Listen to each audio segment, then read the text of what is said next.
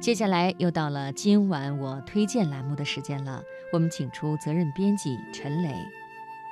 当你去了古镇旅游，被小镇一脸安详的居民和简单古朴的生活所感动，觉得必须从大城市辞职来这里安居乐业，才不枉下半生时，请你认真的想一想，打动你的是不是只有这种生活的表象？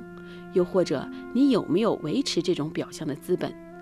开咖啡馆、卖私房菜、做最优雅的客栈老板娘，这些事情统统是严肃的生意，需要精打细算、深思熟虑，做好完整的、可持续的商业计划时，才能得以成立。如果你把这些简单想象成一种生活方式，一条对抗朝九晚五工作的退路，很抱歉，那可能就是一条死路。无所事事、碌碌无为，并不是慢生活，而是消极的生活。慢生活是有底气的自给自足，而不是好吃懒做的得过且过。当你一厢情愿地慢下来，什么都不做，又渐渐感觉被边缘化、毫无存在感，长期以最低标准活着的时候，请不要迁怒任何人。今晚我推荐我们来说说什么是真正的慢生活。家里相熟的阿姨有个女儿，今年二十六岁。大学毕业以后，在北京工作，但是三年的时间里至少换了五家公司。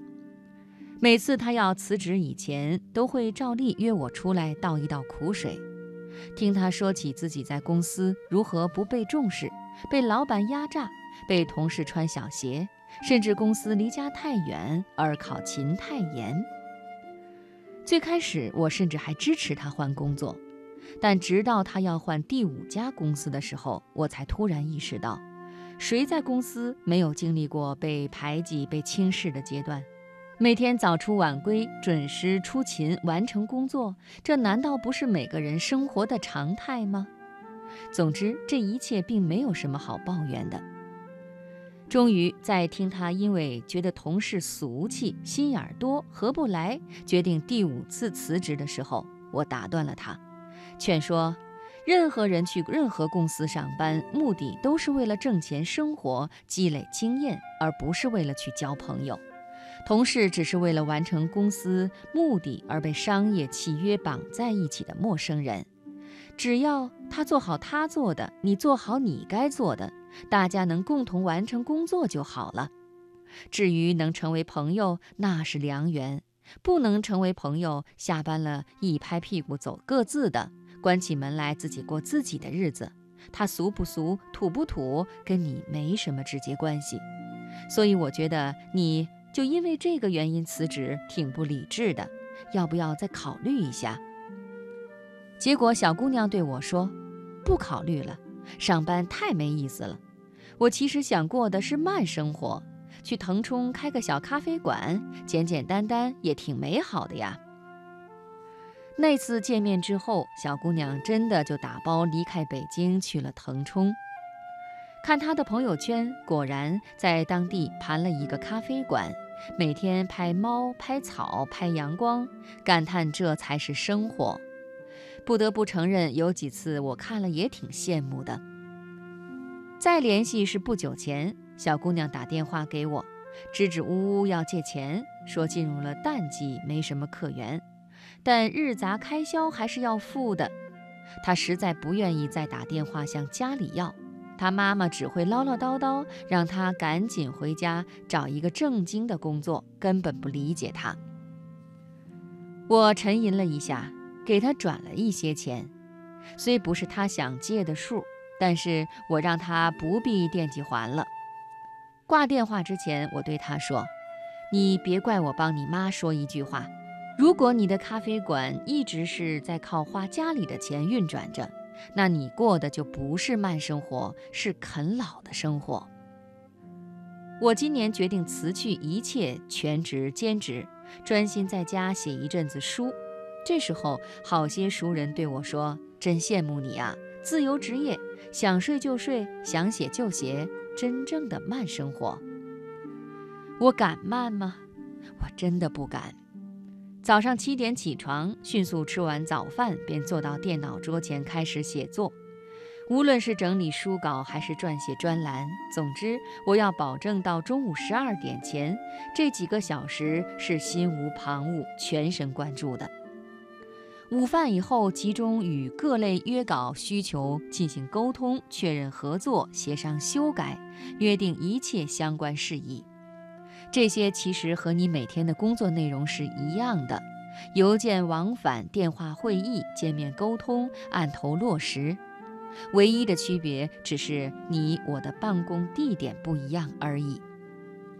如果我能按时按质完成当天的计划，那么我的确可以把剩下来的时间自由安排，买菜、做饭、看闲书、喝大酒、玩玩狗什么的。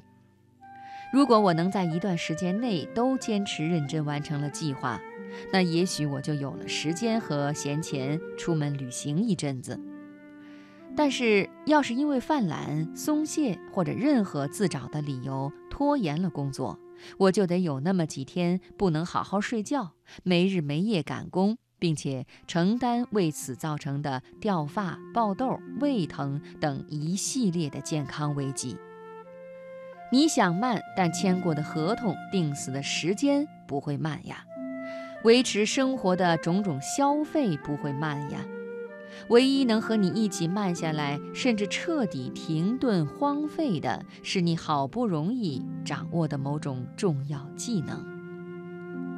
作家村上春树从二十多岁出版了第一本小说之后，至今三十多年，每年不间断写作出版。